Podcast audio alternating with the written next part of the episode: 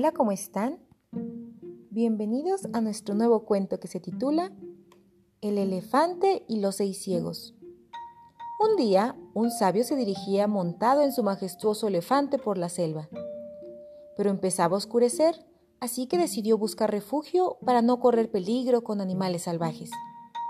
Vio una vivienda a lo lejos, la cual tenía un granero enorme, así que se detuvo Dejó ahí el elefante y fue a la casa a llamar a la puerta. Salieron seis jóvenes, que eran hermanos, a recibirlo. ¿Qué desea, buen hombre? preguntó uno de ellos. Buenas noches, les ruego vuestra hospitalidad. Necesito un lugar en donde pasar esta noche con mi elefante. Le dejé en el granero por mientras, no sería por mucho tiempo, ya que me iría al amanecer. No hay ningún problema, contestó otro de los hermanos. Pero, ¿Qué es un elefante? preguntó muy extrañado. ¿Nunca han visto uno? cuestionó el sabio. Entonces les va a encantar, ya que es un ejemplar extraordinario y elegante. Si quieren mañana, antes de irme, pues se los enseño, porque ya es de noche y está oscuro y no podrán admirar su belleza. La oscuridad no nos afecta, dijo uno de los hermanos.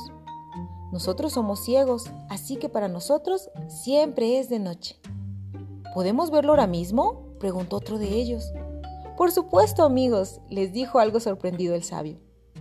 Los hermanos le entregaron al sabio una lámpara de aceite que tenían para los invitados, y juntos se dirigieron hasta el granero para conocer cómo era el elefante. Tenían un poco de miedo, pero el hermano menor se animó y se acercó al elefante. Tocó las patas y dijo, ¡Oh! Este animal es como columnas de piedra. Son altas también. Entonces se acercó el segundo hermano, pero tocó la cola del elefante. No creo que sea como tú dices. Esto es como una cuerda. Es algo dura, pero a la vez es flexible, dijo decididamente. Con mucha curiosidad, se levantó el tercer hermano y tocó la trompa. ¿Una cuerda? Por supuesto que no. Es más bien como una liana larga, de esas que cuelgan de los árboles más altos. El siguiente hermano tocó una de las orejas del animal. Cuando hizo esto, el elefante tuvo cosquillas y empezó a mover sus orejas de arriba abajo.